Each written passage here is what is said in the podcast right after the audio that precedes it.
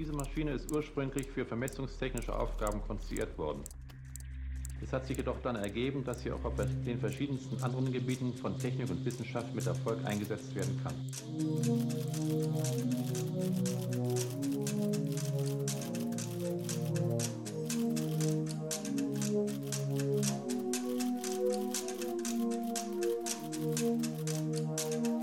Hi, are we on now?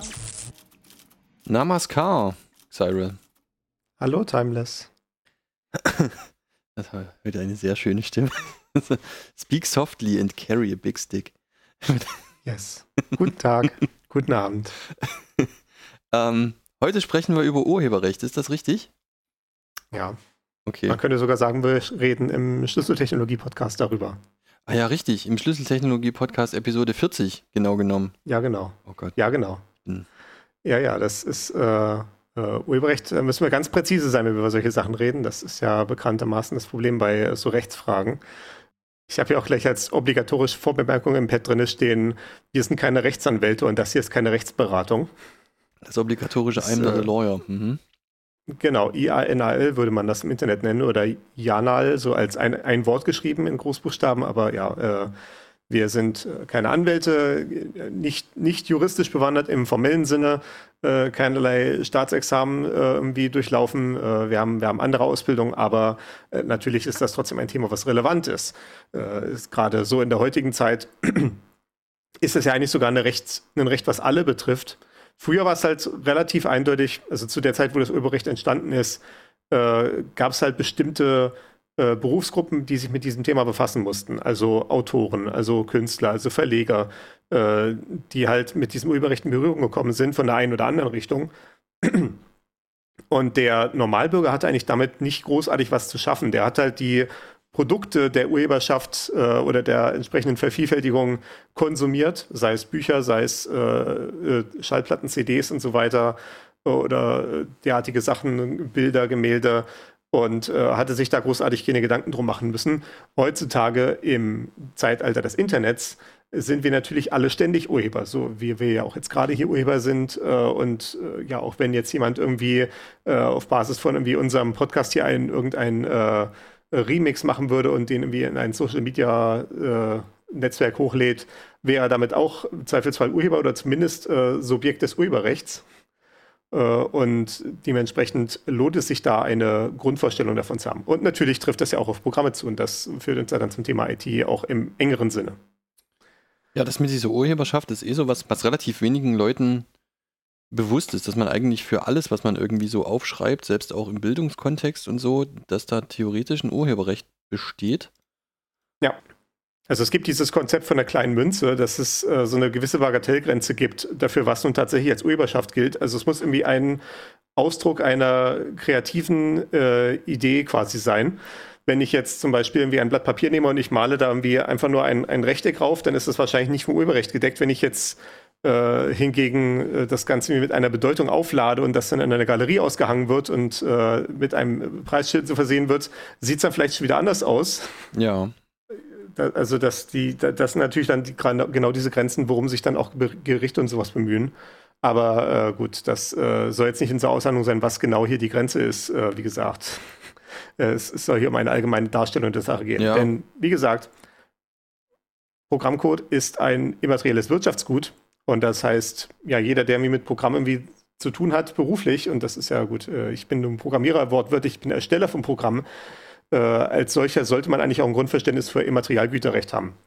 Ich verweise da auf die Folge, ich glaube Januar 2020 vom Pentaradio, wo wir über IT-Ausbildung gesprochen haben, so äh, ja, Ausbildung, Studium, duales Studium und so die diversen Wege, die man nehmen kann, wenn man eine IT-Ausbildung erlangen will.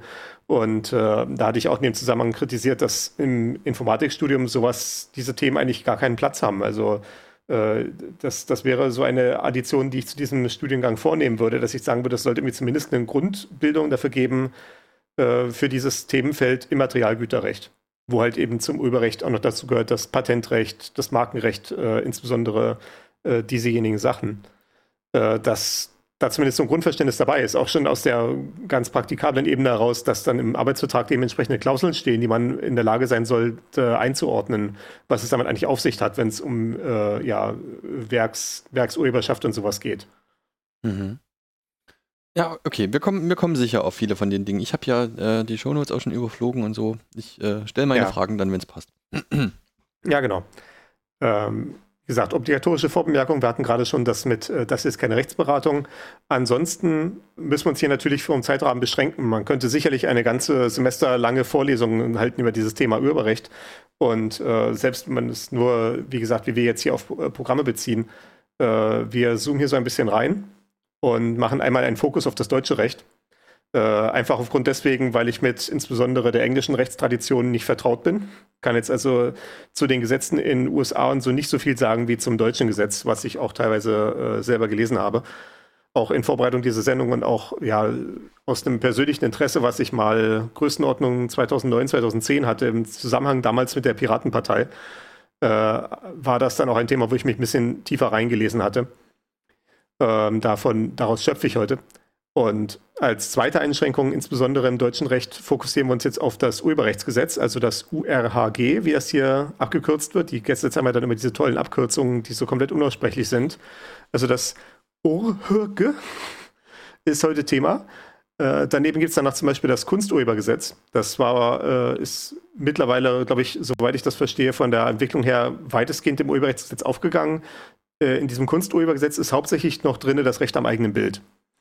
Also diese Sache mit irgendwie, wenn jemand mich fotografiert, dann habe ich auch ein Recht daran, was mit diesem Bild passiert, äh, zumindest im Allgemeinen. Und da gibt es dann ganz viele Ausnahmetatbestände, so nach Motto, wenn das jetzt irgendwie eine zeitgeschichtlich signifikante Situation ist, dann nicht.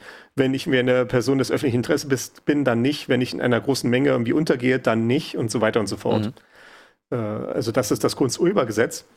Es gibt dann noch zum Beispiel noch das äh, Ar Arben RFG, das Ich Arbeitnehmererfindungsgesetz. glaube, es ist unter Juristen üblich, dass man das ausspricht, oder? Weil, Ab, Abnervke.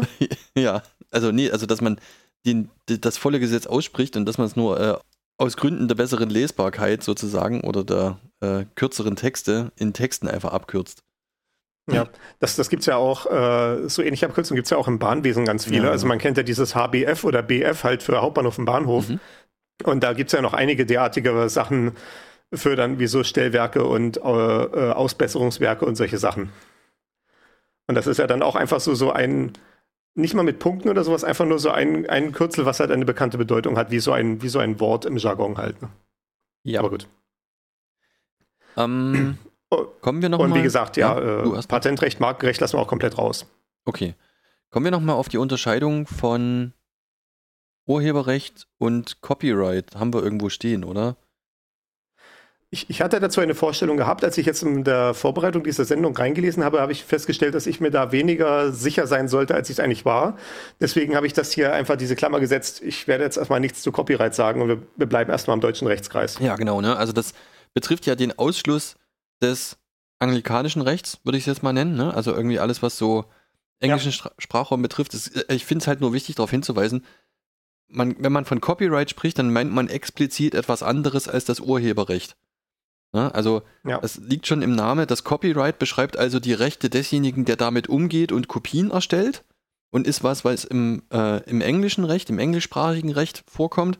Und das Urheberrecht beschreibt eben die Rechte des Urhebers. Das sind also schon von der Herangehensweise sind das zwei völlig verschiedene Ansätze und schlicht und ergreifend nicht miteinander vergleichbar. Ne? Nur, dass man es nochmal Also, gesagt hat. ja, das, das ist dann auch, was wir hier jetzt gleich haben als zwei Facetten des Urheberrechts. Ja, okay. Aber im Wesentlichen, äh, also das war auch meine Vorstellung, als ich in die Vorbereitung reingegangen bin. Ich bin mir damit weil nicht mehr ganz so sicher, was diese Abgrenzung angeht, wie gesagt. Äh, ohne jetzt tiefer reingelesen zu haben, wie gesagt, ins Copyright. Aber dem Namen nach ist halt das, was Copyright heißt, im Deutschen das Verwertungsrecht. Mhm. Okay. Also, dass ich halt, also insbesondere halt das Recht auf Vervielfältigung, aber halt, äh, da stecken auch noch mehr Sachen drin, wie wir dann sehen werden. Während es noch eine andere Komponente gibt, das Urheberpersönlichkeitsrecht. Ähm, ja, aber äh, genau, das, äh, diesen, diesen englischen Rechtsraum lassen wir mal raus, aber äh, nur so vielleicht als kurzen Abschweif sind das, das sind so tatsächlich, es sind so zwei Rechtstraditionslinien, die sich so auf der Welt verbreitet haben. Das eine ist die kontinentale Rechtstradition, die aus Deutschland und Frankreich erwachsen ist, wo es einen starken Fokus halt gibt darauf, dass äh, Dinge tatsächlich in Gesetzen kodifiziert sind. Und äh, die Richter im Prinzip sich nur damit beschäftigen, dieses Recht halt auszulegen und dann Zweifelsfall zu sagen, wie hier ist irgendwie eine vom, äh, Gesetzeslücke und da muss der Gesetzgeber mal nachbessern oder sowas. Äh, das, das kennt man ja gerade so von sowas wie im Verfassungsgericht, aber auch die anderen Bundesgerichte machen das ja durchaus öfter mal, dass sie sagen, wenn dann der Fall bis dahin gekommen ist, äh, dass dann gesagt wird, ja, hier ist irgendwie einfach etwas unklar oder hier widersprechen sich Gesetze und hier muss der Gesetzgeber nachbessern, dann muss die Legislative an die Sache ran. Während in der englischen Rechtstradition, die sich dann natürlich auch auf die USA und so weiter ausgebreitet hat, äh, viel mehr verbreitet ist dieses Konzept von Präzedenzfällen und Präzedenzurteilen. Dass wenn ein äh, höherrangiges Gericht entschieden hat, irgendwie, äh, wie eine bestimmte Rechtsauslegung ist, dann ist das halt im Zweifelsfall Gesetzesrang, genauso wie halt auch Gesetze vom Parlament geschlossen sind.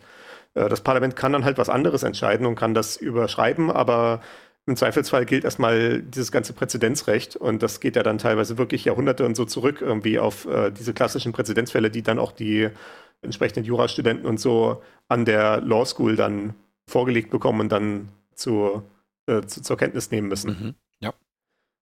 Wir haben also zwei Facetten des Urheberrechts, wie gerade schon angerissen. Das erste, die erste Facette ist das Urheberpersönlichkeitsrecht. Äh, erste auch in dem Sinne davon, dass es im Gesetz vorne steht.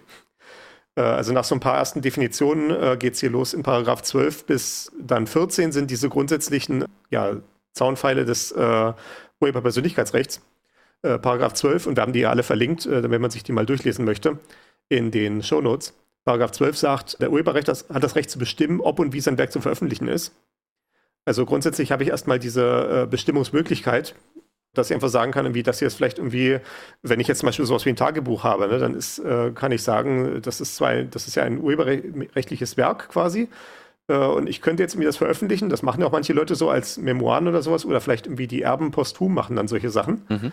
Aber im Allgemeinen habe ich auch das Recht zu sagen, nee, das, das will ich überhaupt nicht, dass das veröffentlicht wird. Und, äh, oder ja, ich kann im Zweifelsfall bestimmen, in welcher Form das mir passiert. Das ist eben dieser Paragraph 12 hier.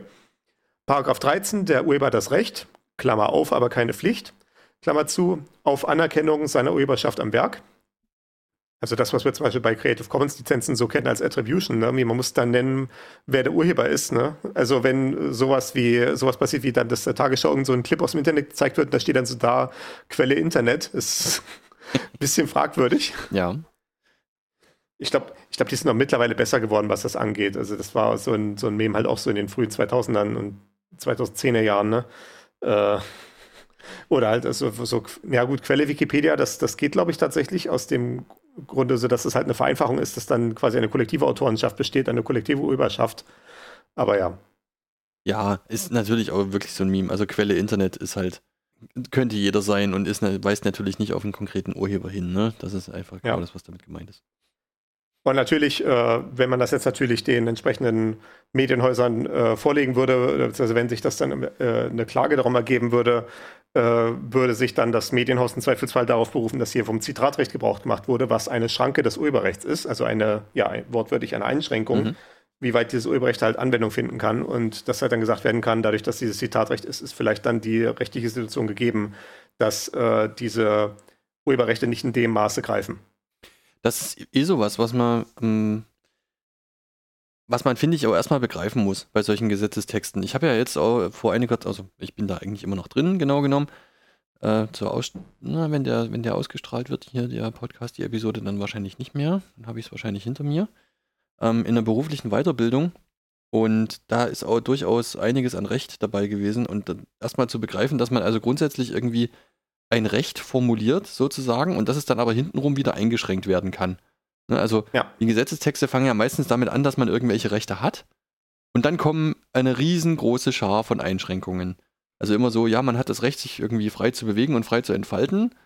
Dann kommt aber das Strafgesetzbuch und sagt, naja, wenn du also aber im Gefängnis bist, dann gilt das jetzt nicht mehr so. Ja, genau.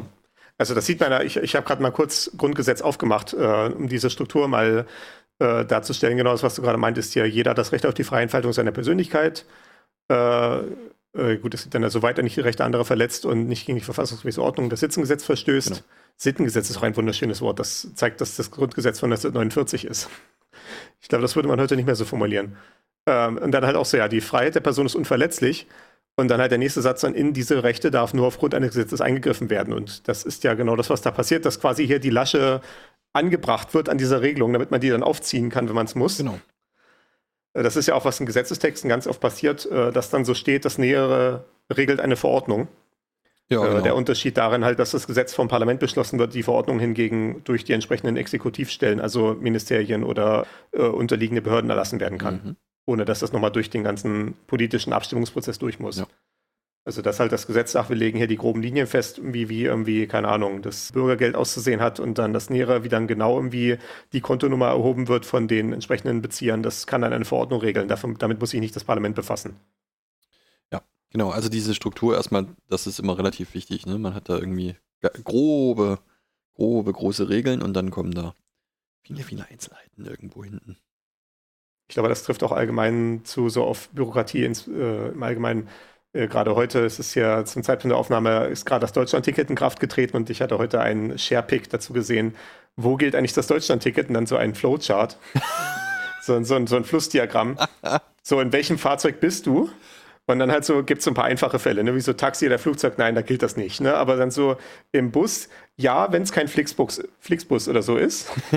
und dann beim Zug wird es dann halt richtig kompliziert, weil es dann halt so Sachen gibt, so ja, wenn es ein Nahverkehrszug ist, dann ja. Außer es ist halt irgendwie dieser Anbieter da, dann halt nicht. Und im Fernverkehr na, dann nicht. Außer es gibt diese paar Strecken, die als Nahverkehr anverkannt sind, aber davon auch nur ein Teil davon. Und guck auf der Bahnwebseite nach und so weiter und so fort. Okay. Wahrscheinlich am besten und, die DB-App nehmen ne? und dann gucken, ob das Deutschland-Ticket applizierbar ist. Super. Ja, genau, ne? da gibt es hoffentlich dann so einen Schalter dafür. okay. Ja, das, das, das wäre eigentlich auch so ein Filter, den man anbauen könnte, ne? So alle Verbindungen ausblenden, die äh, nicht mit Deutschland-Ticket funktionieren. Aber gut, das ist hier nicht der Punkt. Genau, wir waren bei dem Recht auf Anerkennung der Urheberschaft am Werk. Äh, also das ist ein äh, Recht, was man hat, äh, wie gesagt, keine Pflicht. Äh, Paragraph 14 Urheberrechtsgesetz ist äh, ganz witzig. Der Urheber hat das Recht, eine Einstellung oder eine andere Beeinträchtigung seines Werkes zu verbieten, die geeignet ist, seine berechtigten geistigen oder persönlichen Interessen am Werk zu gefährden. Ich bin nicht sicher, du hast es jetzt vielleicht klein, ein kleines bisschen undeutlich un, äh, ausgesprochen. Ich sage es einfach nochmal: Entstellung. Ja, ja, genau. Mhm. Ja. Ich, ich, glaube auch, dass ich da angefangen hatte, Einstellungen zu lesen und dann, nee, nee, Moment, halt. Eine Entstellung oder andere Beeinträchtigung seines Werkes zu verbieten.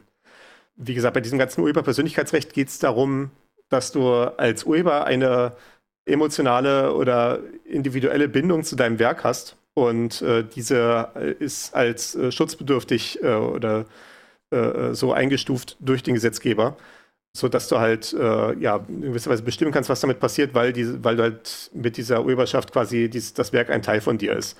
das ist die Rechtstheorie dahinter. Und zu, diesem, zu dieser Sache hier quasi das Recht, darüber das Recht, eine Entstellung zu verbieten oder andere Beeinträchtigungen zu verbieten. Also so der, der Lehrbuchfall wäre sowas wie, ich habe irgendwie hier ein Gemälde gemalt und äh, jemand stellt das irgendwie aus äh, in irgendeinem Zusammenhang, den ich mir nicht mag. Ne? Wie, äh, äh jetzt möchte jemand wie mein schönes Gemälde irgendwie von einer Blümchenwiese irgendwie gerne ausstellen in, äh, äh, im Kontext irgendwelcher rassistischen Parolen oder sowas. Mhm. Dann könnte ich halt sagen, nee, das, ist, das geht ja gar nicht. Ne? Das, das habe ich mit meiner Blümchenwiese nicht gemeint und könnte dann dagegen rechtlich vorgehen. Diese Teilformulierung Entstellung hat auch einen witzigen äh, klassischen Fall dazu, der auch durch die Medien gegangen ist, nämlich den Berliner Hauptbahnhof. Gebäude fallen auch unter das Urheberrecht im Sinne davon, dass der Architekt halt eine Urheberschaft an dem, an dem Design quasi hat mhm. von diesem Gebäude. Und äh, während des Baus des Berliner Hauptbahnhofs wurde von der Bahn, also von dem entsprechenden ausführenden äh, Ingenieur bei der Bahn, wurde aufgrund Kostendruck wurden Änderungen vorgenommen. Und zwar wurden in dem Tiefbahnhof bei den, äh, in der Tiefetage mit den Gleisen die Deckenkonstruktion geändert gegenüber dem Plan, den der Architekt da ausgearbeitet hatte. Und der Architekt hat halt gesagt, das sieht ja porträtlich aus und was, was wagt ihr hier mein, irgendwie meine künstlerische Vision des Hauptbahnhofs zu entstellen und ist dann damit auch vor Gericht zumindest hinreichend weit erfolgreich gewesen, dass es dann in einem Vergleich geendet ist. Also da gab es dann irgendwie eine Reparationszahlung seitens der Bahn an eine äh, Stiftung desjenigen Architekten. Hm. Okay, ja. Also auch sowas kann äh, unter Urheberschaft tatsächlich fallen. Ja, der klassische, also, oder was heißt der klassische Fall? Also ein Fall, den, den ich da immer, der mir mal einfällt, natürlich jetzt wieder blöd, weil es wieder äh, amerikanisches Recht ist, aber Bruce Springsteen hat der Republikanischen Partei oder Teilen davon ähm, ja. verboten, sein Lied Born in the USA für Wahlzwecke zu verwenden. Ja. Weil, also auch aus dem Grund, dass dieses Lied eben überhaupt nicht äh, patriotisch gemeint ist. Ja, das ist dann so ein Fall von, ihr müsstet mal den ganzen Text lesen und nicht nur die eine Zeile, die ihr mal mitsingt. Ja, ja genau, richtig. Ich meine, das ist ja, glaube ich, auch so eine Sache bei, bei mir auch, und ich weiß nicht, wie vielen Deu anderen Deutschen das auch so geht. Wenn ich englische Liedtexte höre, ich, ich höre da oft gar nicht so sehr mit. ich, ich höre da mehr so die Musik als alles andere. Und wenn ich dann irgendwann mal so nach Jahren irgendwie den Text lese und denke mir so, ach, ach darum geht's da, ach, interessant. Hm. ja, ist halt nur so ein Fußnote, Fall. manchmal habe ich das auch mit deutschen Texten. Ja, genau. Ist halt nur so ein Fall, ne? Also, was du gerade sagtest, irgendwie, wo die Werke eben ähm, nicht im angestrebten Sinne irgendwie mit, mit äh, Dingen in Kontext gesetzt werden. Ja, ne? genau. Äh, diese Urheberpersönlichkeitsrechte sind im Allgemeinen nicht übertragbar, weil das soll natürlich, wie gesagt, die persönliche Bindung des Urhebers mit seinem Werk irgendwie schützen. Und das ist natürlich nicht etwas, was man einfach verkaufen kann an den Meistbietenden. Äh, zumindest ist das hier im Gesetz nicht vorgesehen und dementsprechend halt dann vor Gericht nicht durchsetzbar, wenn man so einen Verkaufsvertrag hätte. Äh, es gibt aber Spezialregeln und ich glaube, ich, ich habe es jetzt halt hier insbesondere für Computerprogramme rausgezogen. Soweit ich weiß, aber gibt es auch für andere Werkkategorien, bei denen viele Urheber zusammenarbeiten müssen. Sowas wie Filme zum Beispiel. Äh, das kennt man ja, wann immer man im Kino ist irgendwie und sieht dann da den Abspann durchlaufen, da stehen tausende von Namen. Und äh, wenn dann da irgendwie der 370. Visual Effects Designer dann da plötzlich einen persönlichen Anspruch auf die, äh, auf dieses eine Teil von dem Film erheben könnte, was er irgendwie animiert hat, dann könnte man da ganz schnell in Teufelsküche bekommen. Deswegen gibt es da Spezialregeln für solche Sachen. Und bei Computerprogrammen ist es ja auch ganz genauso. Da können auch äh, Dutzende, Hunderte, Tausende Entwickler an einer Sache beteiligt sein. Also man äh, stelle sich nur mal vor, wie viele Leute irgendwie an Linux äh, mitgearbeitet haben oder am Windows-Kernel oder solche mhm, Sachen. Ja. Und dementsprechend steht hier in Paragraph 69b Urheberrechtsgesetz, wird ein Computerprogramm von einem Arbeitnehmer in Wahrnehmung seiner Aufgaben oder nach den Anweisungen seines Arbeitgebers geschaffen, so ist ausschließlich der Arbeitgeber zur Ausübung aller vermögensrechtlichen Befugnisse an dem Computerprogramm berechtigt, sofern nichts anderes vereinbart ist. Also in dem Fall hier, ja, dass der Arbeitgeber quasi diese ganzen Rechte an sich nehmen kann, äh, als Teil dieser Werk, äh, ja quasi so gesehen eines Werkvertrages, ne, dass es halt im Rahmen dieses Arbeitsvertrages das Programm geschaffen wird. Obacht, ähm, Werkvertrag ist in dem Fall, glaube ich, nicht die richtige Bezeichnung. Ja, ich, ich, das, das ist tatsächlich richtig. Ja, es ist, es ist kein konkreter Werkvertrag. Es ist äh, im Rahmen des normalen genau, Arbeitsverhältnisses. Genau, es ist einfach im Rahmen des Arbeitsverhältnisses, genau. Genau, das ist also Urheberpersönlichkeitsrecht. An und für sich auch relativ kompakt. Wie gesagt, das sind halt äh, die, die Grundbestimmungen sind da wirklich nur diese drei Paragraphen, 12 bis 14 und dann ja, wie gesagt, die kategoriespezifischen Spezialregelungen, die dann auch darauf Anwendung finden, wie halt diese 69er Paragraphen für Computerprogramme. Es geht dann weiter, ein bisschen ausführlicher dann in Paragraph 15 und folgende das Verwertungsrecht, und das ist eben diese zweite Facette, äh, ja, wie gesagt, mit der Parallele zu dem englischen Begriff Copyright. Mhm. Äh, ich habe es mal hier so ein bisschen zusammengefasst, was diese einzelnen Paragraphen dann alle aussagen. Also es geht hier um das Recht auf Vervielfältigung, auf Verbreitung, auf Ausstellung, wenn man zum Beispiel Kunstobjekte hat, äh, auf Vortrag, Aufführung oder Vorführung, zum Beispiel von Filmen oder Theaterstücken, äh, Sendungen, zum Beispiel von Musik oder Videos und so weiter, Bearbeitungen, Umgestaltungen, Verfilmungen von Romanen oder solchen Sachen. Mhm und so weiter und so fort. Und im Gegensatz zu diesem Urheberpersönlichkeitsrecht, was im Allgemeinen halt beim Urheber verbleibt und nicht veräußerlich ist, sind diese Rechte natürlich übertragbar. Und das ist ja genau das, was Verlage machen, was Verleiher machen bei Filmen. Die kaufen dir diese Verwertungsrechte ab und äh, ja, im Gegenzug, äh, wie das dann halt im Vertrag auch festgelegt ist, kriegst du dann halt Tantiem oder ein Honorar oder was auch immer. Und dann, damit geht dann dieses Verwertungsrecht dann äh, in dem Umfang, wie es im Vertrag beschrieben ist, an diesen Verleiher oder Verlag dann halt über. Ja, das ist natürlich auch wieder sowas, was äh, auch eine ganze Reihe noch anderer Sachen berührt. Ne? Also ähm, das ist ja dann gar nicht immer nur das Urheberrecht, sondern gerade wenn es um Ausstellungen geht, geht es möglicherweise auch um Persönlichkeitsrechte, wenn es da irgendwelche Fotos sind und so weiter. Also das wird alles von einer sehr, sehr großen Masse von Gesetzen berührt. Immer. Da will ja. auch immer sehr genau äh, aufgepasst sein, was, mit was man sich da alles auseinandersetzen muss.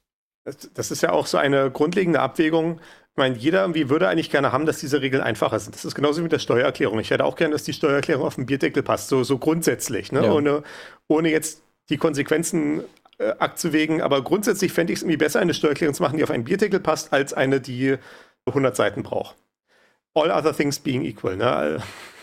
Wenn alles andere unberührt ist. Ja. Aber der Grund, dass diese Regeln ja so ausführlich sind, äh, liegt ja auch daran, dass die Welt kompliziert ist. Also man hat dann halt gesehen, wie man macht irgendwie so ein ganz einfaches Steuermodell.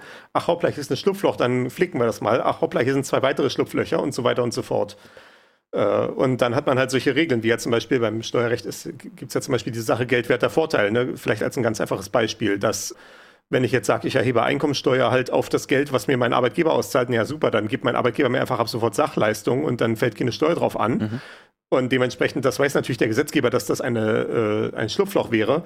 Und deswegen steht dann halt im Gesetz drin, dass halt so ein geldwerter Vorteil, der da, den der Arbeitgeber gewährt und den der Arbeitnehmer halt äh, ja auch für Privatzwecke nutzen kann, äh, nutznießen kann, äh, dass dieser dann halt äh, auch ja auf das versteuernde Einkommen rauf, raufzurechnen ist und dann dementsprechend auch eine Steuerlast mit sich führt. Also wenn man halt sowas hat wie einen Firmenwagen oder wenn man irgendwie von der äh, Firma äh, in der Kantine Mittagessen bekommt, wenn man äh, an den Arbeitstagen und solche Sachen, das ist dann alles so ein geldwerter Vorteil. Und das ist ja diese allgemeine Dynamik, die dann dazu führt, dass diese Gesetze immer äh, länger und größer werden. Ich will auch nicht in Abrede stellen, dass diese Gesetze nicht zu kompliziert sind und dass man da nicht, wenn man clever drüber nachdenken würde, Wege finden könnte, wie man das Ganze auch effizienter formulieren könnte. Aber grundsätzlich unterstelle ich das immer keine Böswilligkeit darin, wie kompliziert die Gesetze formuliert sind. Ja. Was ich halt auch immer beeindruckend finde, sind so Vorgänge. Ne? Also zum Beispiel, ich habe ein Kind im Kindergartenalter. So. Jetzt hat man einen Kindergarten. Mein Beileid. Nee, das, äh, darum geht es gar nicht. Also nicht wegen des Kindes, sondern wegen der, der, des, des, was jetzt kommt. Ah ja, genau. Ich habe ein Kind im Kindergartenalter, ne? So, jetzt ich, hat man einen Kindergarten. Ähm, und der Träger dieses Kindergartens möchte gerne in irgendeiner Art und Weise eben auch für diesen Kindergarten werben oder den nach außen darstellen. Also mit, keine Ahnung, Wandzeitungen, Collagen, irgendwelchen Bildern in vielleicht Zeitschriften oder so oder Zeitungen, örtliche Zeitungen, ja. was auch immer. So, dann denkt man darüber nach. Ne? Es wird also erstens ein Fragebogen rausgegeben, darf von diesem Kind, dürfen da von diesem Kind überhaupt Fotos erstellt werden? Dürfen Bildzeugnisse erstellt werden von meinem Kind? D ja. Dann macht jemand ein Foto, also dann muss jedes Elternteil befragt werden, dazu sind sehr, sehr viele Formulare notwendig. Dann macht ein Mitarbeiter ein Foto.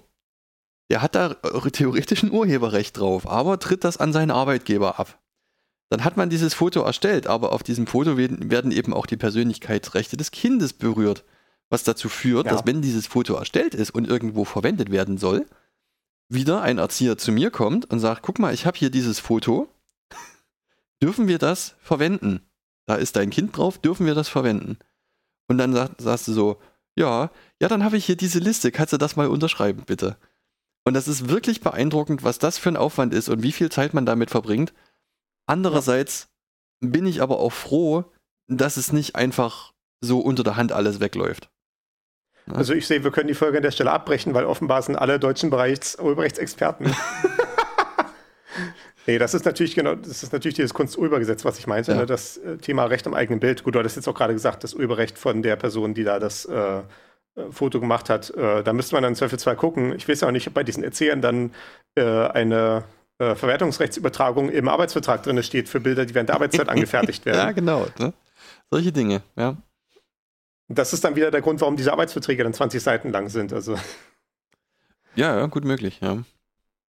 Also ich, ich habe auch mehrere Seiten an Urheberrechtsregelungen in meinem Arbeitsvertrag. Ich habe da mal in Vorbereitung der Sendung auch mal so kurz überflogen, ob ich da noch irgendwas Überraschendes drin finde. Mhm. Es sah aber alles Außer dass es relativ ausführlich war, sah es alles relativ unverfänglich aus. Und das ist auch die Erinnerung, die ich daran hatte, weil natürlich habe ich den Vertrag gelesen, bevor ich ihn unterschrieben habe, vor einiger Zeit. Ja. Aber gut. Wie gesagt, auf das Kunsturheberrecht wollten wir gar nicht eingehen, aber das war jetzt so der allgemeine Abschweif in, wie Gesetze funktionieren. Ja, ähm, ja wie gesagt, Verwertungsrecht wird allgemein übertragen äh, und da kümmert sich dann so ein Verlag oder Verleiher drum.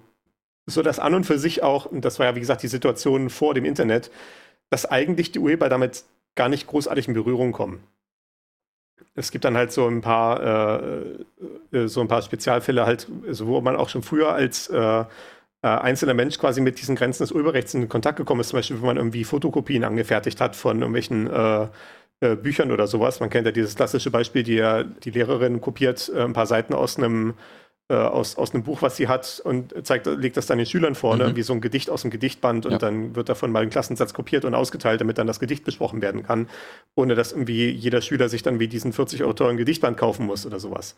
Oder man davon einen Klassensatz zur Hand haben muss. Und äh, ja, diese, diese kleine Münze von so äh, Kopien und sowas wurde dann früher dadurch abgehandelt oder wird, wird dadurch abgehandelt, dass es Urheberrechtsabgaben gibt auf Produkte, die geeignet sind, solche Kopien anzufertigen. Also zum Beispiel Leerkassetten, leere CDs oder halt auch Tintenpatronen und Tonerkartuschen und solche Sachen oder mittlerweile auch sogar SD-Karten. Ja, das finde ich das, ehrlich gesagt ähm, ziemlich schlaue Idee, das so zu machen. Also diese Dinge in, dem, in der Art und Weise abzugelten. Weil das ist für alle mit wenig Aufwand und auch mit vertretbaren Kosten verbunden.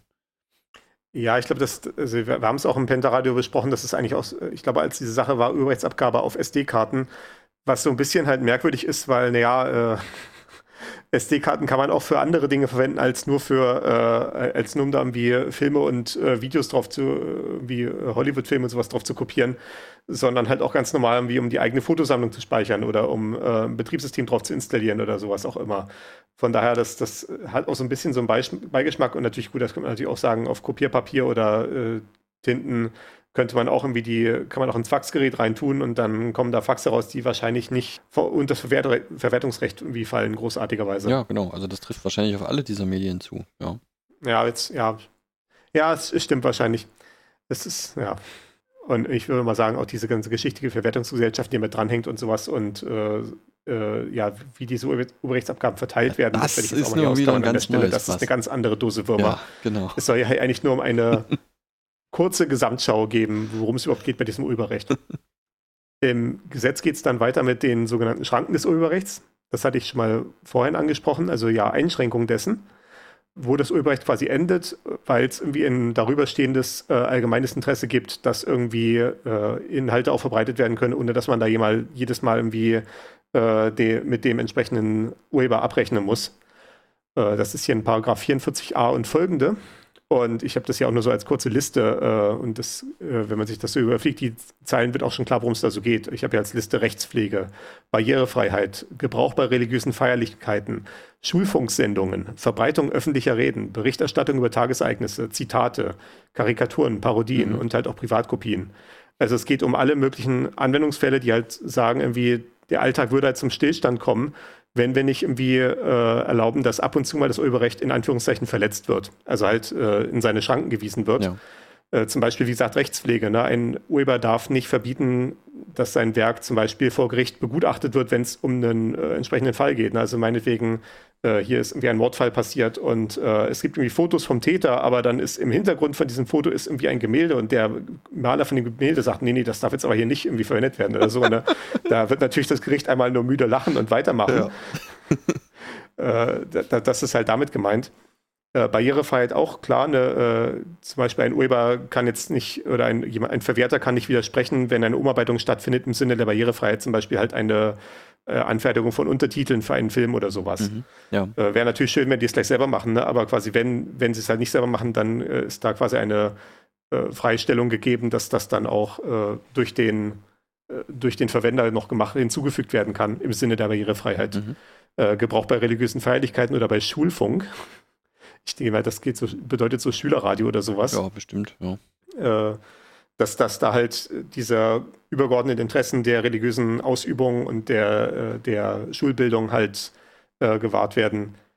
Dann Verbreitung öffentlicher Reden auch klar, ne? wenn ich irgendwie, wenn irgendwie Bundeskanzler Scholz im Bundestag spricht, dann kann die Rede einfach so verbreitet werden und da muss nicht irgendwie noch jemand wie einen Euro bei Herrn Scholz einwerfen dafür, dass er das gesagt hat, weil es halt äh, einfach relevante politische Entwicklungen sind, die da halt äh, dementsprechend äh, durch die Presse begleitet werden sollen. Also das geht halt da auf die Pressefreiheit quasi ein. Genauso hier der, dieser Punkt Berichterstattung über Tagesereignisse, auch ja ganz analog. Ne? Äh, Zitate haben wir auch schon angesprochen. Das ist ja für einen öffentlichen Diskurs irgendwie erforderlich, dass man auf andere Leute Bezug nimmt und halt solche Zitate macht, so wie wir jetzt hier gerade diese Gesetzestexte zitieren. Mhm, ja. Und dementsprechend ist auch das etwas, was der Urheber nicht einschränken kann natürlich gibt es dann da so Grenzen, äh, Diskussionen über die genaue Grenze, wo ein Zitat aufhört und dann halt ein Plagiat anfängt. Also natürlich, ich kann mich jetzt nicht das Zitatrecht berufen, wenn ich jetzt zum Beispiel sage, ich, ich stelle jetzt einen kompletten Kinofilm bei YouTube rein, weil ich habe ja auch noch danach drei Minuten Nachbesprechung und dann ist das ja quasi nur ein Zitat. Also das wird wahrscheinlich vor Gericht nicht durchkommen. Hingegen, wenn man eine Stunde lang irgendwie den Film bespricht und dann irgendwie so drei Minuten an Clips aus dem Film zeigt, wird das wahrscheinlich durchgehen. Äh, weil das Zitatrecht ja explizit sagt, äh, man kann halt einzelne Ausschnitte entnehmen aus einem äh, urheberrechtlich geschützten Werk, um es eben zu besprechen. Also um das halt äh, in den eigenen Narrativ, in den eigenen Gedankengang einfließen zu lassen. Ja, also gerade was du sagst, so Filmbesprechungen auf YouTube oder sowas, ähm, das ist wirklich was, wo man das häufiger auch sieht, dass da wirklich Szenen rausgenommen werden, gezeigt werden und dann wird das aber, wird die Szene unterbrochen, dann sagt jemand was oder es geht in ein Standbild über oder wie auch immer. Aber ähm, da kommt es halt häufig auch darauf an, dass das in ausreichendem Maße sozusagen ähm, gestückelt ist.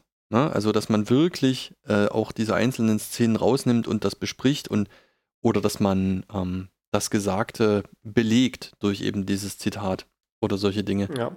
Es ist durchaus so, dass man sehr, sehr große Teile von diesen Werken verwenden kann, wenn der Kontext der richtige ist. Ne? Also ich kenne durchaus ähm, auch Musikpodcasts zum Beispiel, die quasi ein komplettes Lied durchspielen, aber eben so stark gestückelt, weil sie immer wieder dazwischen gehen und äh, Harmonien erklären und was auch immer, ähm, dass es eigentlich auch nicht mehr möglich ist, sich dieses Lied aus dem, aus dem Podcast wirklich zusammenzuschneiden, weil sie teilweise auch über die Musik drüber sprechen und sowas. Also das ist schon, man kann da einiges machen. Mehr als man sich vielleicht Das im ersten ja- Moment denken würde. Das ist ja auch diese Theorie, äh, äh, dass, dass das der Grund sei, warum Radiomoderatoren immer über den Anfang und das Ende von einem Lied drüber sprechen, damit man es nicht abgreifen kann. Also mittlerweile ist es nur nicht mehr so relevant im Zeitalter von Spotify und dergleichen, aber äh, das war ja so früher das, äh, wo das, das Klassische, wo die Leute halt sich irgendwelche Leerkassetten geholt haben, haben dann die Radioaufzeichnung mitgeschnitten, um da, wenn ihr Lieblingslied gelaufen ist, und haben sich dann immer rüber geärgert, dass der äh, Moderator über die letzten paar Sekunden rübergequatscht hat oder über den Anfang und sowas. Ne? Aber ich glaube, das, naja, gut, ob das jetzt so stimmt oder nicht, kann ich jetzt natürlich nicht sagen. Äh, Also- ich, ich war kein Radiomoderator zu der Zeit. Also ich kann sagen, dass Thomas Gottschalk eine ganze Zeit lang als Rebell im Radio gegolten hat, als der bei äh, einem bayerischen Sender, bei einem öffentlich-rechtlichen Radiosender war und zum Beispiel ein komplettes Queen-Album anmoderiert hat. Und dann hat er das, ohne dazwischen zu sprechen, durchgespielt mit Ja. Ansage. Und dann hat er weitergemacht mit seiner Sendung, sodass wirklich alle genau wussten, wann sie jetzt auf ihren äh, Knopf drücken müssen am Kassettenrekorder. Also es hat sowas durchaus gegeben. Ich hatte ja das Umgekehrte gesehen, das war mal irgendeine Folge von Böhmermann vom äh, ZDF-Magazin Royal, wo er in seinem Monolog so gesagt hat, ja, das ist eine, äh, er ist ja auch Radiomoderator gewesen, äh, hat da angefangen. Mhm. Man meint so, man entwickelt da diese essentielle Fähigkeit halt äh, zu wissen, wie lang jedes Intro von jedem Lied dauert, sodass man halt genau so lange irgendwie seinen äh, Block am Anfang quasi beschreiben, äh, sprechen kann. Weil man natürlich immer noch, immer noch zehn Sachen zu sagen hat, so nach Motto, jetzt kommen gleich die Nachrichten und übrigens hier ist noch ein, äh, na gut, Verkehrsmeldungen vielleicht nicht, weil die werden wirklich separat isoliert Mhm. wegen äh, diesen entsprechenden Auto, äh, Sonderfunktionen, um sowas zu markieren. Aber äh, so diese ganzen Ankündigungen, man hat das dann halt mal so demonstriert, dass sie da so ein Lied angespielt haben und er hat dann halt die ganze Zeit da rumpalavert und halt dann seinen letzten Gedankengang genau in dem Moment zu Ende geführt, wo dann die Musik einsetzt und äh, das, also das, das scheint ja offenbar auch eine Fähigkeit zu sein, was irgendwie gewollt ist. Ja, ja, durchaus. Mhm. Man, man will ja auch durchaus, dass die, dass die Welle gefüllt ist, ne? dass da nicht irgendwie, wenn das, wenn das Lied halt ein bisschen länger braucht zum Loslegen, dass es dann da so einen stummen Teil oder, oder relativ leisen Teil am Anfang gibt und alle denken so, na, wann kommt denn hier mal sowas oder so, ne?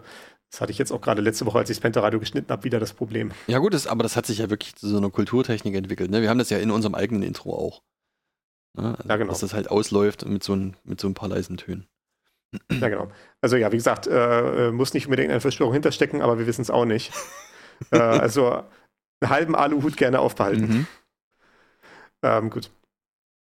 Äh, es gibt noch eine weitere Schranke des Urheberrechts und zwar Paragraph 69e. Die Zustimmung des Rechtsinhabers ist nicht erforderlich, wenn die Vervielfältigung des Codes und die Übersetzung der Codeform unerlässlich ist, um die erforderlichen Informationen zur Herstellung der Interoperabilität eines unabhängig geschaffenen Computerprogramms mit anderen Programmen zu erhalten. Also da gibt es so ein paar Spezialregeln. Das fand ich dann auch durchaus faszinierend, wie detailliert das dann doch wieder ist. Äh, Also hier geht es um Dekompilierung und sowas Mhm. Dass es erlaubt ist, so ein Programm, naja, auch, ich, ich sag mal, auseinanderzunehmen, sofern es jetzt nicht darum geht, ein Plagiat anzufertigen, sondern halt eine Interoperabilität herzustellen. Denn wir wissen ja, bei Computerprogrammen ist es nun mal so, die müssen miteinander irgendwie zusammenarbeiten können, damit sie nützlich sind. Programm alleine bringt mir nicht viel, wenn ich nicht das passende Betriebssystem dazu habe. Und wenn ich das nicht habe, vielleicht weil es das auch nicht mehr gibt, es ist vielleicht nicht mehr im Handel angeboten oder sowas, dann ist es auch äh, akzeptabel, dieses Programm auseinanderzunehmen und zu verstehen, was es damit machen will, um dann irgendwie eine Umgebung dafür zu schaffen, in der das Ding irgendwie laufen kann. Äh, das ist, äh, ja, das, das ist diese, dieser Sachverhalt, zum Beispiel Emulation, ne? dass man mir sagt, wenn ich, ich habe irgendwie meine rechtmäßig gekauften Computerspiele auf irgendwelchen alten Plattformen und die Konsole ist jetzt kaputt und äh, ich möchte das Spiel aber gerne noch weiter verwenden, weil ich habe ja eigentlich auch dafür bezahlt, ich kann das irgendwie rechtmäßig verwenden, Mhm. dann äh, zumindest ist das hier, geht das aus dieser Formulierung hervor. Ich weiß jetzt nicht, inwiefern das schon rechtlich getestet wurde, also an Gerichten schon äh, verhandelt wurde, in welchen konkreten Fällen und so. Scheint aber zumindest das Gesetz die Einlassung zu geben, dass man dann auch das äh, Programm auseinandernehmen darf und zerpflücken darf und so weiter, äh, um das eben in Emulation zum Laufen zu kriegen.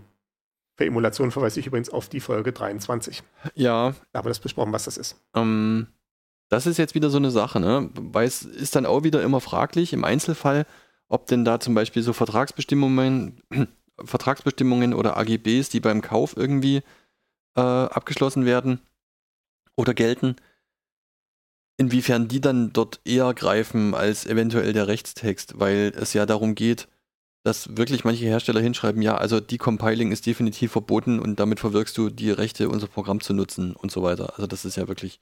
Naja, gut. Äh, und dann wahrscheinlich ist am Ende vom Vertrag eine salvatorische Klausel. ja, auch das, ja.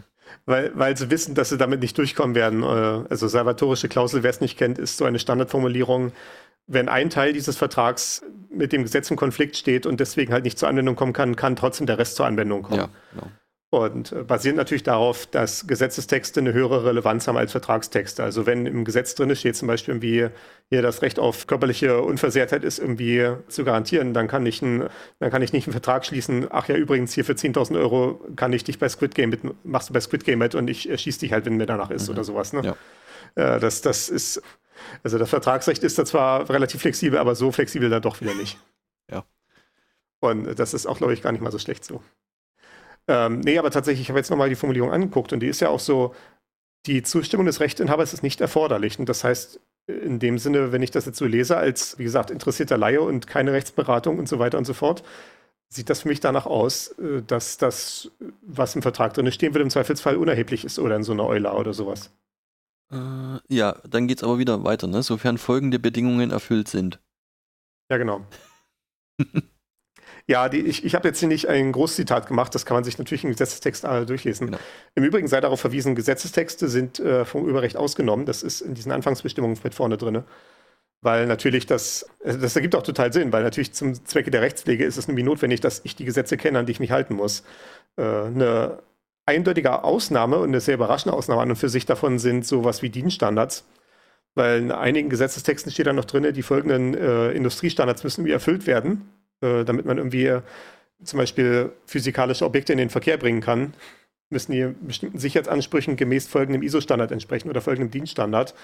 Und die sind dann natürlich wieder unter dem Urheberrecht betroffen. Und dementsprechend, also da kann ich eigentlich nicht alle Texte lesen, die irgendwie gesetzlich relevant sind. Das wird dann immer so gehandwaved mit, ach naja, das sind ja eh nur Unternehmen, die in dem entsprechenden Gebiet tätig sind, für die das relevant ist. Und die können sich das ja wohl leisten, mal 200 Euro für so eine DIN-Norm auszugeben. Aber ja, es ist so ein bisschen fishy. Ja, das ist richtig. Ähm, was da auch in diesen Bereich reinspielt, ist das Stichwort Zensurheberrecht. Das ist was, was man sich einfach mal ergoogeln kann. Und das ist so ein, ja. so ein Rabbit Hole, was, äh, naja, ein bisschen unangenehm ist. Das war in dem Kontext so Informationsfreiheitsanfragen, ne? Äh, teilweise, ja. Also die Informationsfreiheitsanfragen, die versuchen, dieses Problem anzugehen, es geht darum, dass äh, teilweise Behörden mit im Hinweis auf das Urheberrecht behördlich erstellte Texte oder die Herausgabe dieser Texte verweigern. Da geht es um teilweise Vertragstexte, die äh, öffentliches Recht berühren und so. Das ist teilweise ist ein bisschen schwierig. Also ist durchaus eine verzwickte Angelegenheit und ist auch noch nicht endgültig geklärt. Das ist im Übrigen auch ein gutes Beispiel, wie sich das deutsche Recht unterscheidet vom englischen Copyright. Im englischen Copyright ist es nämlich so, dass von allen Angestellten von Bundesbehörden erstellte Werke also die im Rahmen ihrer Arbeit erstellen, fallen automatisch in die Public Domain rein. Und dieses Konzept von Public Domain ist halt äh, so ein Konzept, was auch nur im Copyright existiert und nicht im Urheberrecht.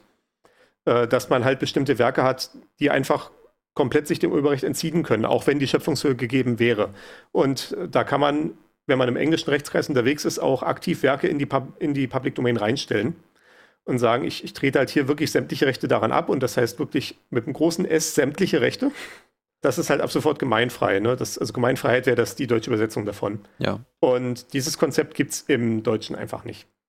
Also hier kannst du nicht das Urheberrecht komplett abgeben. Du kannst halt nur weitgehend freie Lizenzen herausgeben, damit quasi alle effektiv dein Werk für alles verwenden können, wenn du das gerne wolltest.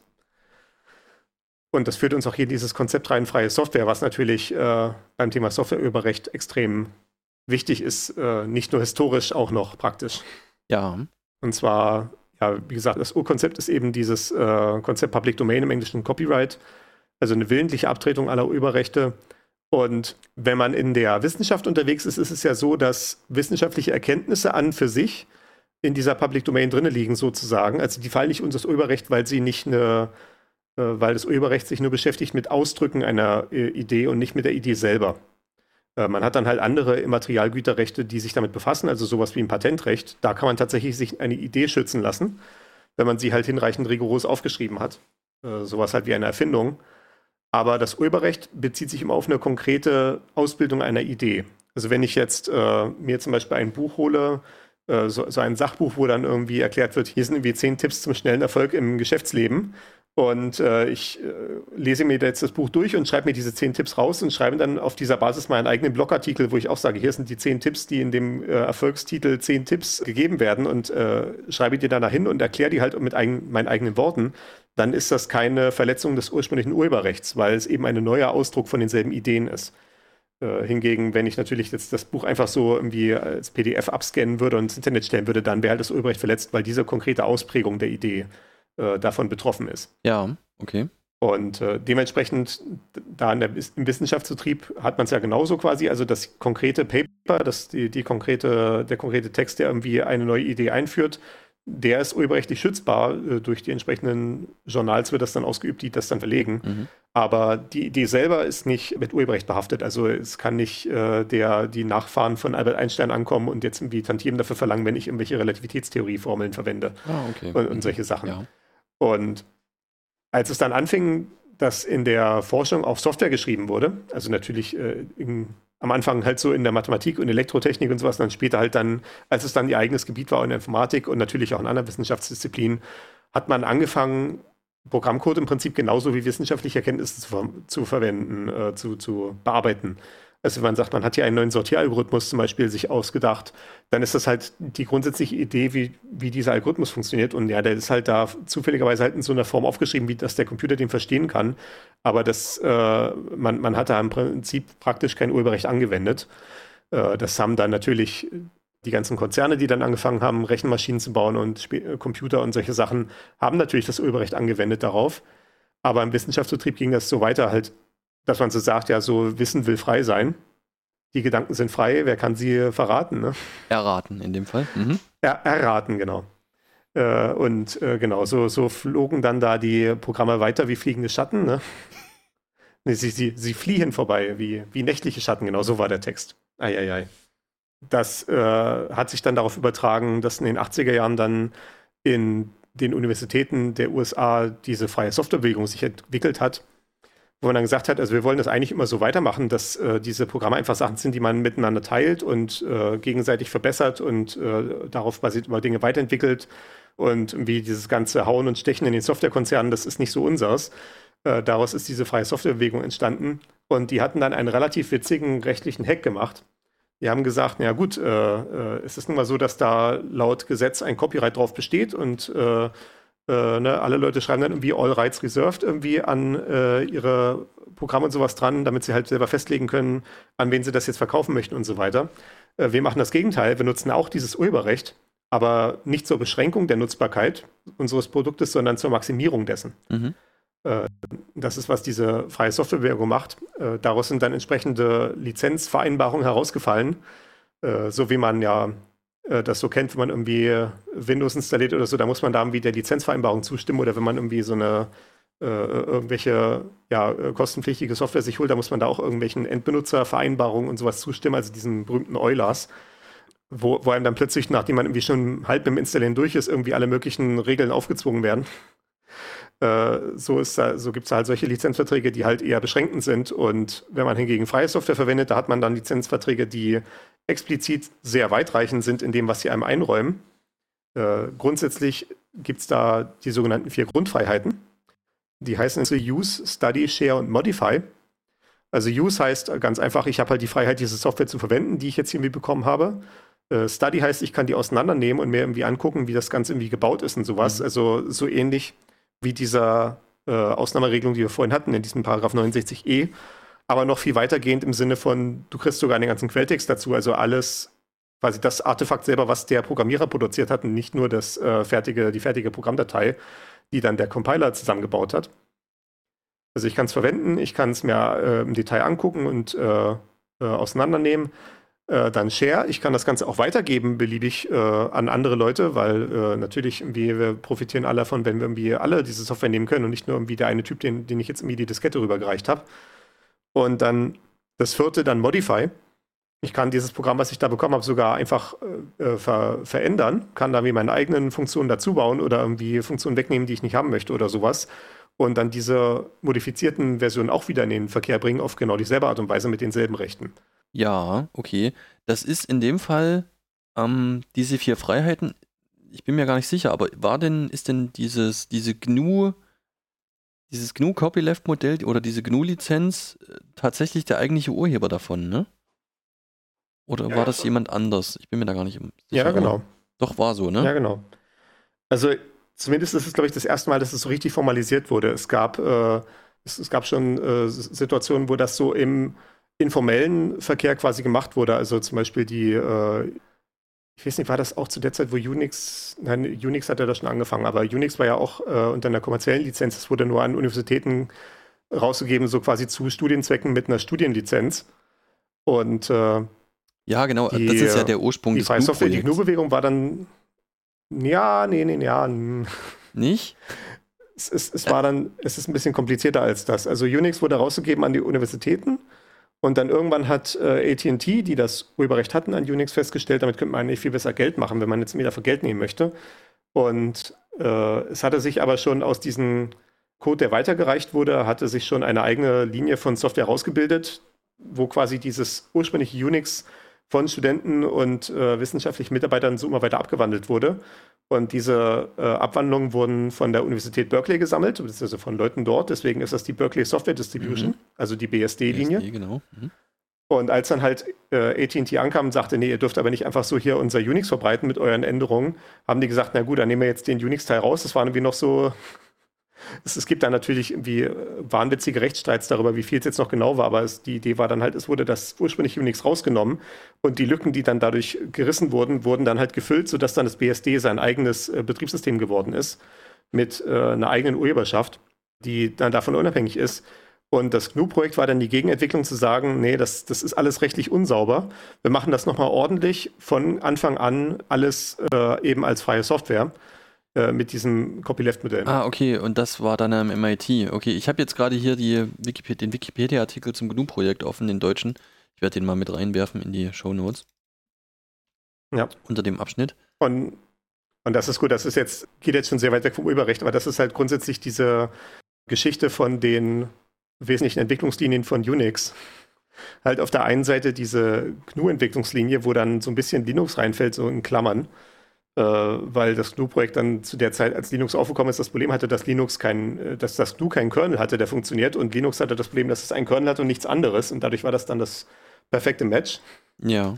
Und auf der anderen Seite die BSD-Linie ist ja auch bis heute relativ ihre eigene Sache, weil es halt von Anfang an so ein, äh, oder zumindest ab dem Moment, wo es dann halt seine eigenständige Sache war, von dem ursprünglichen Unix abgelöst, war es halt, äh, hat es alles, was es brauchte, um ein komplettes äh, Betriebssystem mit Anwendungen und so weiter zu sein.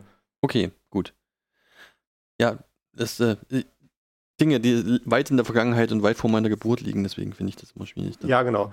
Also das, das ist die Historie davon und ähm, was diese GNU, was das GNU-Projekt dann äh, gebildet hat, ist, äh, ja, wie gesagt, eine subversive Nutzung des Copyrights und das äh, ist bekannt unter dem Namen Copyleft. Also ja, äh, der totale Wortwitz aus dem Right machen wir einfach ein Left, weil es das Gegenteil ist, aber irgendwie auch was ähnliches. Und zwar, wie gesagt, das Copyright wird halt klassischerweise verwendet, um einzuschränken, was der Nutzer damit machen kann mit, dem, mit der Kopie von dem Werk, die er irgendwie vor sich hat. Und beim Copyleft geht es darum, nicht nur, dass der Urheber, dass der Nutzer alles möglich machen kann, sondern sogar der Urheber zwingt alle Nutzer, dass auch bei Folgenutzungen diese vier Grundfreiheiten zu berücksichtigen sind. Also ich hatte ja schon gerade gesagt, man, man kann das Werk einfach weitergeben und man kann es verändern. Ja. Und wenn das äh, eine Copyleft-Lizenz hat, dann zwingt die einen dazu, dass man solche Weiterverbreitung und Veränderungen und Weiterverbreitung der Veränderungen auch nur unter diesen vier Grundfreiheiten machen darf, also mit derselben Lizenz. Ne, also, was sozusagen ist, er nutzt das Recht der Einschränkung dazu, dass in, in Zukunft das Recht auf Einschränkung eingeschränkt wird. Ja. Ne? Also, das ist. Also formal gesehen ist halt äh, die Konstruktion so, du darfst halt alles machen, Aber wenn du halt nicht anderen Leuten dieselbe Rechte gewährst, dann widerruf mir deine Lizenz und dann äh, brichst du das Urheberrecht Genau. halt gerade in dem Moment, Richtig. wenn du dich nicht an diese Regeln hältst. Ja. Gibt es äh, einen schönen Fall aus den letzten Jahren. Ähm, ich bilde mir ein, es war die Luca-App, Teile deren Software äh, unter der GNU-Lizenz standen und die das äh, sozusagen, also die das nicht gemacht haben, die gegen die GNU-Lizenz verstoßen haben und das dann äh, relativ schnell austauschen mussten. Naja, das kann auch so ein bisschen backfiren. Ja, Äh, also es, es gibt ja auch, zum Beispiel bei Apple gibt es dann auch immer so einen Teil, bei Apple kann man auf die Webseite gehen, kann dann da irgendwie auf äh, Open Source Veröffentlichungen gehen. Und natürlich der Apple-Kram selber, die Apple-eigene Software ist nicht unter freien Lizenzen zum allergrößten Teil, aber die verwenden halt auch äh, Software, die unter solchen Copyleft-Lizenzen steht. Und dementsprechend müssen die das dann halt publizieren, so ja, wir verwenden das auch hier irgendwie und das ist irgendwie die Version, die wir verwenden und so weiter. Und äh, äh, da steht dann halt auch zum Beispiel eventuell drin, irgendwie hier ist auch äh, auf dem System ist Curl installiert und hier ist irgendwie der Urheber von Curl, das ist dieser, ach, ich hätte seinen Namen raussuchen können. Äh, ein Schwede ist das, wie heißt der noch gleich? Äh, Daniel Stenberg. mhm. Und der meint dann auch so, ja, irgendwie, äh, oder auch zum Beispiel irgendwie in Autos und sowas, in der Entertainment-Software von Autos kommt das dann auch irgendwo ganz tief unten als Basiswerkzeug zum Einsatz. Und dann ist dann halt beim Auto irgendwie so ein Handbuch dabei, wo dann irgendwie so auf Seite 781 steht, übrigens die folgenden Open Source freie Softwarekomponenten wurden eingesetzt. Und dann steht dann da auch irgendwie Curl von Daniel Stenberg und äh, hier ist die E-Mail-Adresse von Daniel Stenberg, wenn Sie dazu Fragen haben. Und er meint dann so, ja, wie so einmal, alle paar Male im Monat kommt es vor, dass Leute irgendwie ihn anschreiben und sagen, hier, mein Volvo ist kaputt oder sowas. Weil das wie die einzige Kontaktadresse ist, die die finden konnten in dem Handbuch. Okay, sehr schön. Und dann muss er ihnen dann immer erklären, nee, also es hat er sicher irgendwie so ein E-Mail-Template dafür. Nee, also das, ich kann Ihnen jetzt nicht helfen mit, ihrem, äh, mit Ihrer Zündung, dass sie nicht funktioniert, weil ich habe hier nur irgendwie ein Stückchen Software gemacht, was irgendwie die ganze Welt verwendet. Sehr gut. Äh, genau. Also freie Software ist halt ja äh, per, tendenziell nach diesem Copyleft-Modell, also dass man äh, die Nutzer dazu zwingt, die Freiheit auch in Zukunft zu bewahren. Das gegenteilige Modell, was zum Beispiel auch von den BSD-Leuten vertreten wird, ist, ja, sind, sind eher liberalere Lizenzen, die einfach nur sagen, ihr dürft das halt machen und whatever.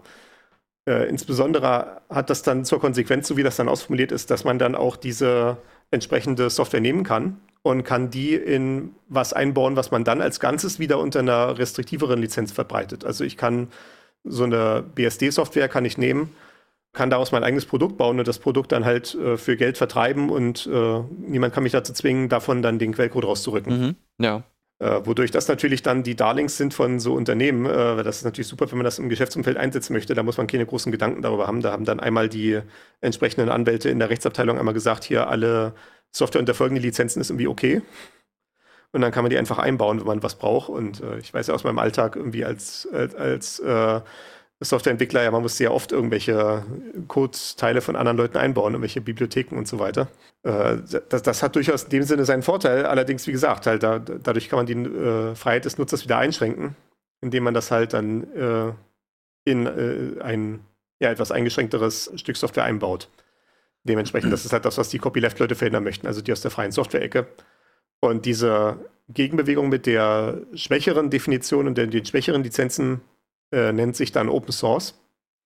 Das ist immer so ein bisschen, ja, also ich glaube, mittlerweile ist es auch nicht mehr so schlimm. Also so in den 2000er Jahren, äh, als ich da irgendwie reingekommen bin in die Community, war das auch noch so eine laufende Debatte, was jetzt eigentlich irgendwie besser ist und sowas. Mittlerweile sind die Leute da, ja, ich glaube, ein bisschen ruhiger geworden. ja, pragmatischer. Das wird heute ein bisschen prag pragmatischer gesehen, ja.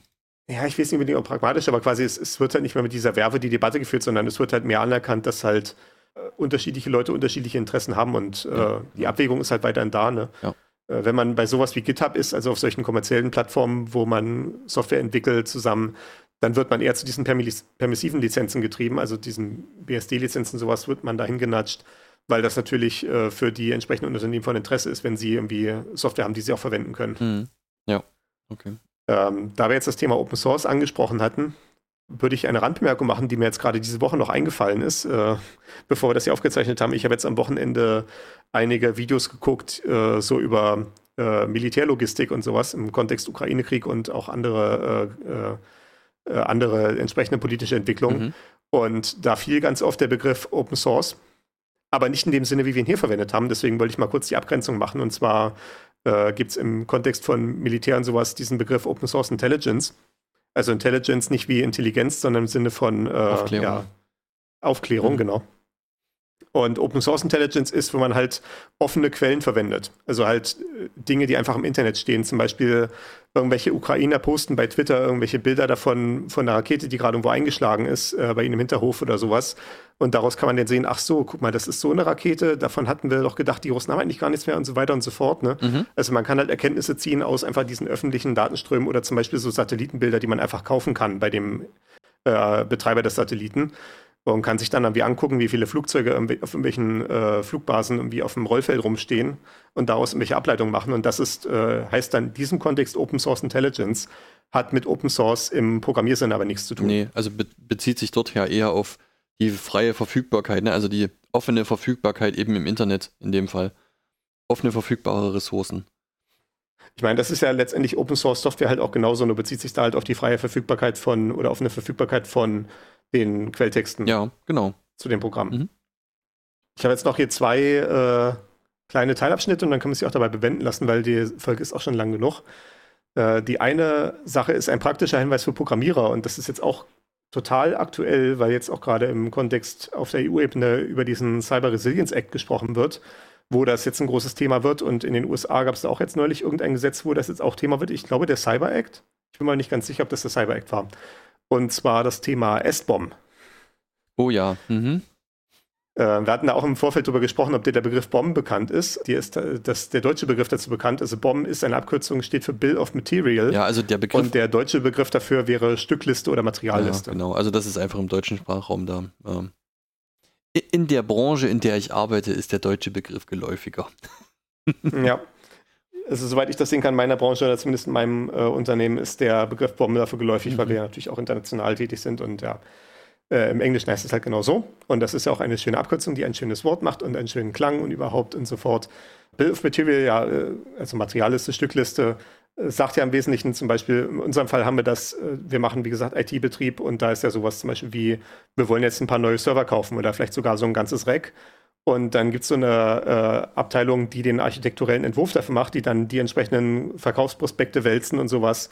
Und dann anhand unserer Anforderungen wir am Ende zusammenstellen, wie so hier sieht eine Order aus, äh, wenn wir so ein Rack bestellen, also so einen ganzen Rechenzentrumsschrank, wo dann die Computer drinne stecken Eine Bestellung. dann sind da drinne, ne, wenn wir dann so eine Bestellung machen für so einen Schrank, dann stecken da drinne in dem Schrank zehn Server vom Modelltyp so und so, dann ein Netzwerkswitch äh, mit dieser Modellnummer und zwei Storage-Systeme und äh, ganz viele Ethernet-Kabel in folgenden Zumessungen und so weiter und so fort. Mhm.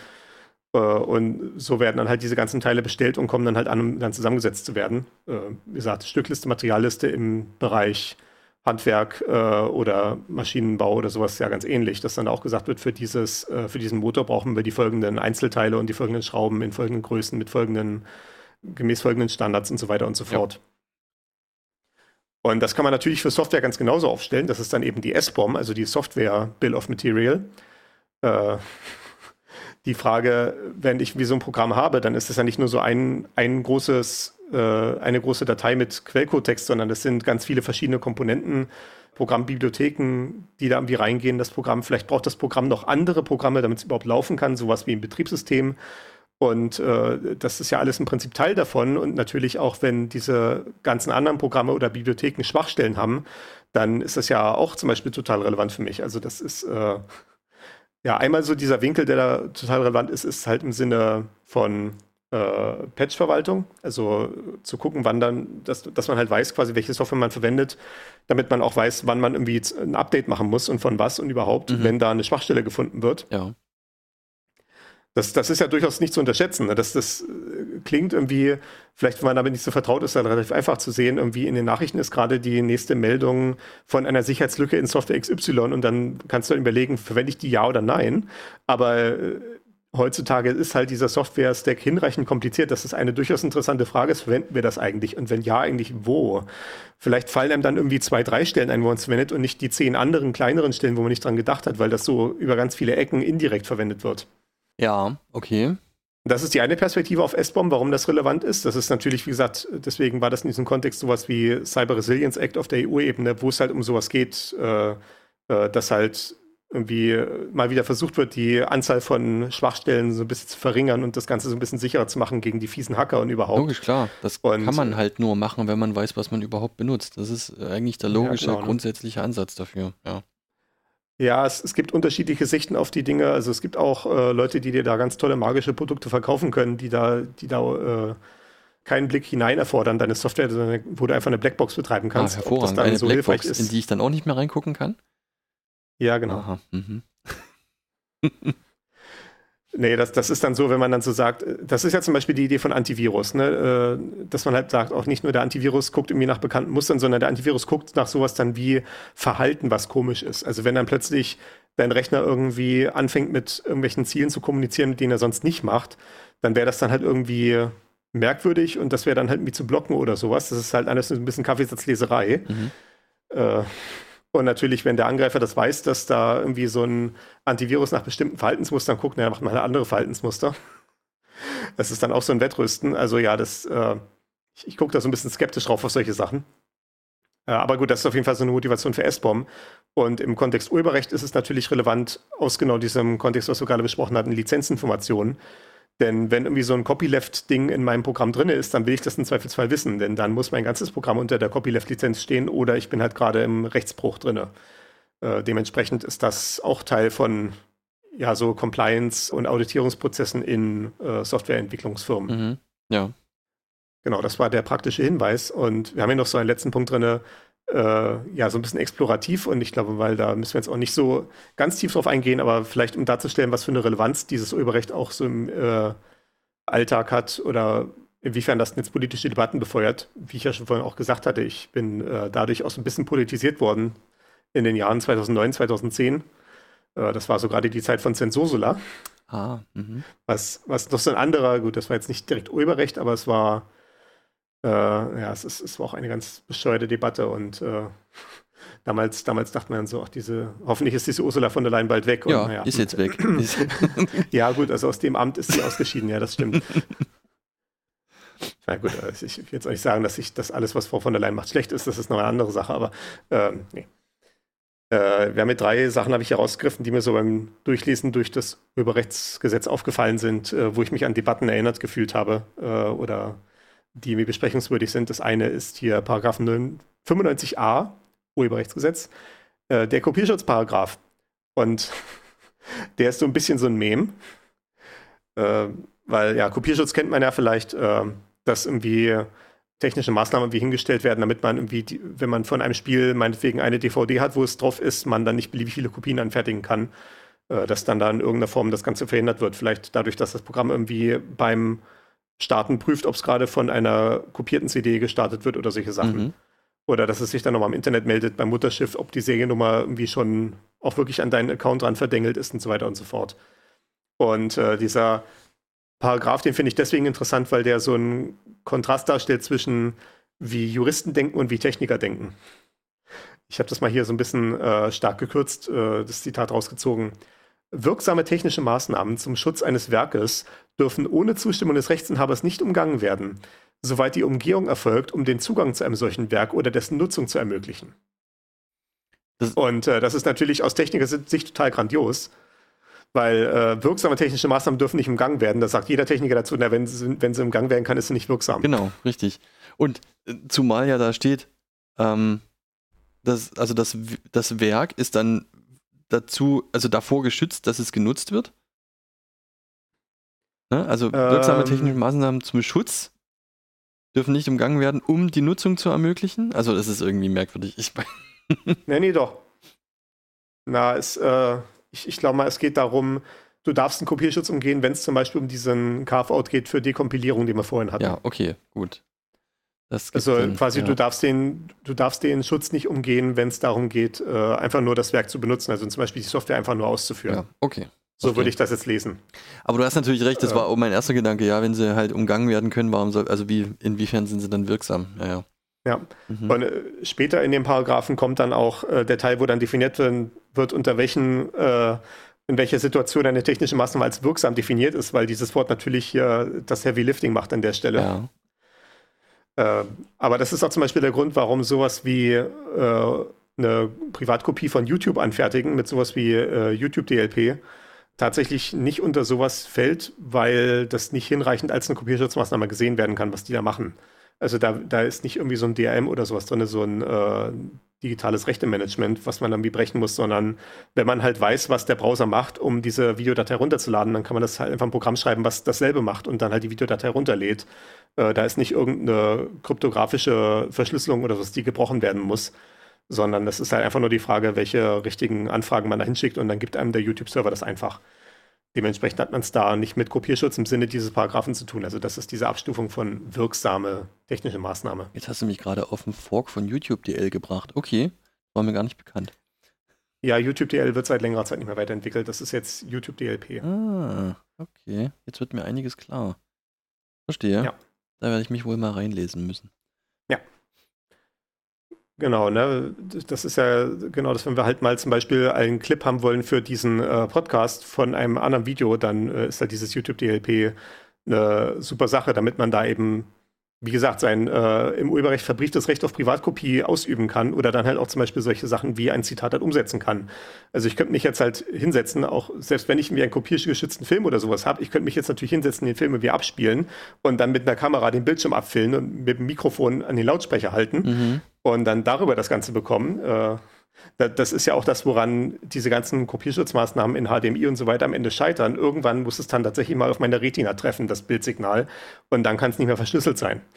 Zumindest nicht, bevor nicht irgendwelche neuralen Interfaces oder sowas irgendwie gängig werden. Aber das wird noch eine Weile dauern, gehe ich mal davon aus. Vorher wird uns die KI schneller umgebracht haben. okay. Aber gut.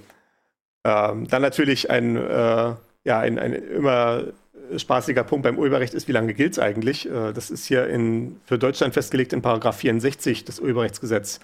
Das Urheberrecht erlischt im Allgemeinen 70 Jahre nach dem Tod des Urhebers.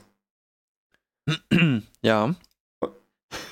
Und dann gibt es dann wieder so äh, Spezialregeln natürlich für sowas wie Kollektivwerke, also Filme oder Computerprogramme oder sowas. Äh, da ist es dann, soweit ich weiß, tendenziell 70 Jahre nach der ersten Veröffentlichung ist beeindruckend. Also das ist einer, ich weiß nicht, ob es noch viele andere äh, Sachen gibt, aber meiner Ansicht nach ist das wirklich einer der sehr wenigen Fälle, wo es ein Recht gibt, was über den Tod hinaus gilt. Und dann auch gleich nach 70 Jahre. Über den Tod hinaus gelten sehr viele Rechte. Das ist ja quasi alle Rechte, die man vererben kann. Ne? Was wir auch schon vorhin quasi hatten, ne? auch wenn äh, ein, äh, gut, das ist jetzt auch wieder Urheberrecht, aber halt, ja gut, hm, nee. lass, lass mal kurz den Gedanken überlegen. Äh, nee, alles, was man vererben kann, das betrifft dann die Rechte der Erben, aber nicht mehr des Urhebers selbst. Das ist irgendwie, das ist ganz verrückt. Das ist wirklich tatsächlich ein Recht, was über den Tod hinaus ausgeübt werden kann. Beim Erbrecht zum Beispiel ist es so, dann, wenn, wenn man tot ist, kann man nichts mehr besitzen, aber es ist geregelt, an wen der Besitz fällt nach dem Tod des Besitzers. An wen das Eigentum fällt. Ja, genau. Der Besitz ist dann eine ja, genau, Sache. Entschuldigung, an wen das Eigentum fällt nach dem Tod des ursprünglichen Eigentümers. Aber beim Urheberrecht ist das eben wirklich so, dass es eben konkret nach dem Tod weiter gilt. Ja, das stimmt. Jetzt alle Beispiele, die ich gerade, die ich mir gerade durch Nachdenken arbeite, sind alle Fälle von Urheberrecht. Das ist tatsächlich ein guter Punkt. So, und dann, also das Urheberrecht gilt dann weiter, dass die Vererbung, äh, die Vererbung, dass die Verwertungsrechte dann an die Nachkommen fallen oder an jemand anderen, ne, in dem Fall die Begünstigten. Das ist wieder eine andere Sache, aber das betrifft ja nicht das Urheberrecht an sich, sondern es betrifft eben die Verwertungsrechte.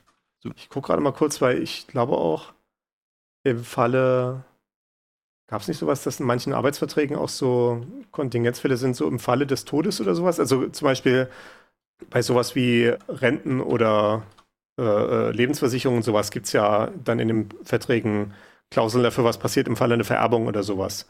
Aber gut, das ist dann auch quasi in dem Sinne ein Eigentum an halt einem, ein finanzielles Eigentum, was dann weitergereicht wird, ne? so wie ein Konto halt. Na gut. Okay. Es gibt einen Wikipedia-Artikel zum postmortalen Persönlichkeitsrecht. Der ist relativ kurz, kann man sich später mal durchlesen. Mhm. Das ist ein wunderschöner Titel.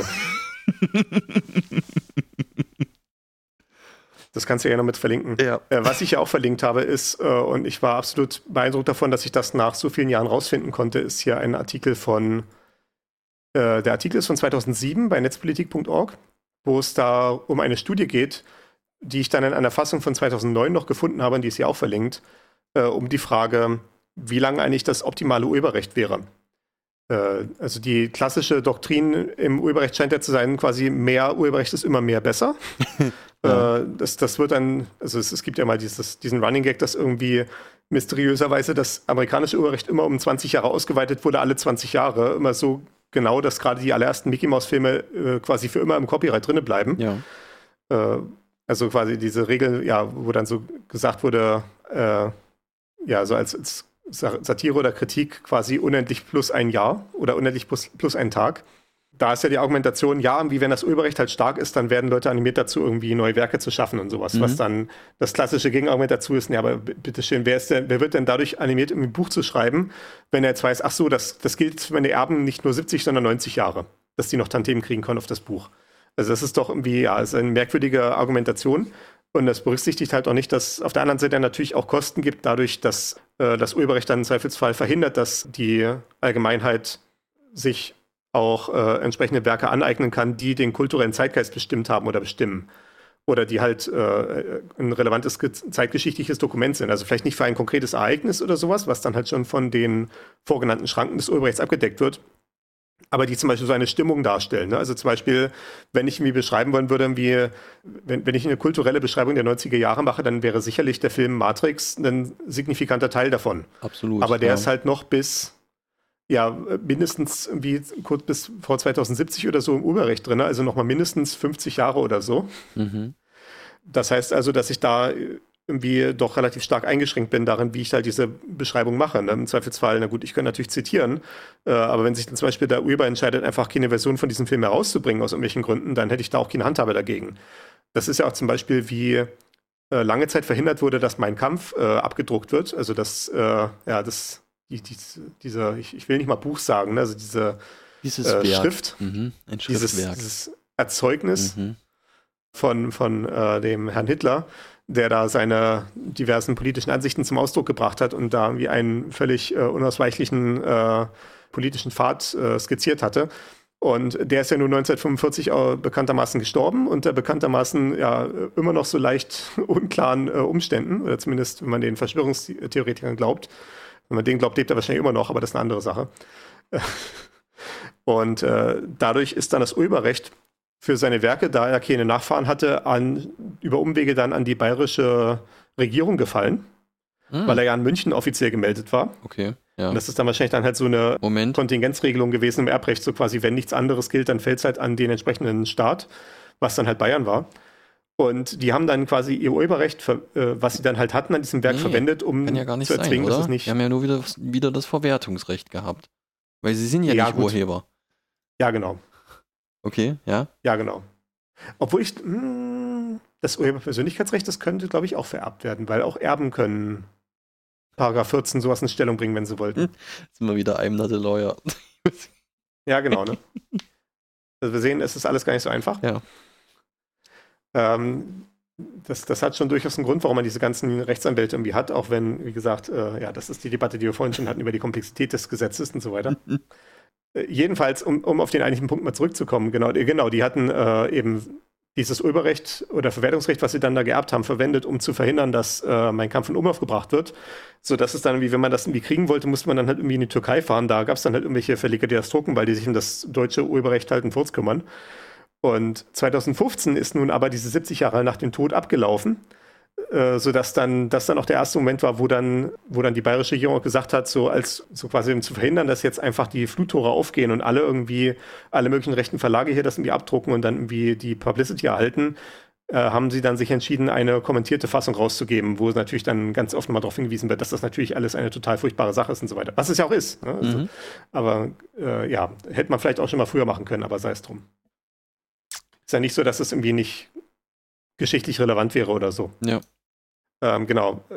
Äh, die Studie, die ich hier verlinkt hatte, sagt im Übrigen, wie gesagt, in einer Güterabwägung zwischen den Interessen der Allgemeinheit und den Interessen der Urheber wäre eine optimale Dauer des Urheberrechtsschutzes 14 Jahre. Und zwar 14 Jahre ab Veröffentlichung. Also damit wäre Matrix jetzt gemeinfrei, damit wäre in vier Jahren auch der erste Avengers-Film gemeinfrei. äh, ja, wie, wie wahrscheinlich das ist, kann man sich natürlich vorstellen.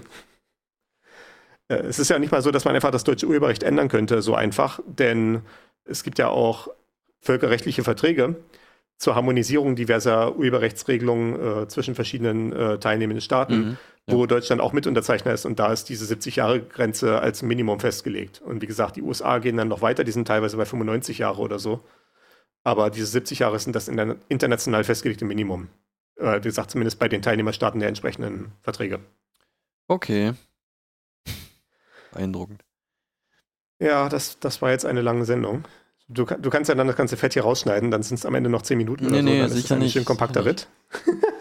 Also eine Viertelstunde fällt weg, weil wir jetzt, äh, also wir sind jetzt bei einer Stunde 15 oder so, das ist schon okay. Achso, ja, stimmt. Ich, ich hatte ein bisschen früh auf den Aufzeichnungsknopf gedrückt heute Mhm. früh. Ja, ja. Ähm, gut. Aber dann würde ich sagen, mach mir einen Deckel drauf, wenn du jetzt nicht noch weiter was hast. Nee, ich denke, die Fragen, die ich hatte, haben wir mit eingewoben, das passt soweit. Sehr gut. Ach ja. Dann äh, stelle ich an der Stelle mal fest, äh, in drei Wochen gibt es wieder keine Rechtsberatung. Damit könnt ihr rechnen. Ja, genau. Okay. Ähm, dann.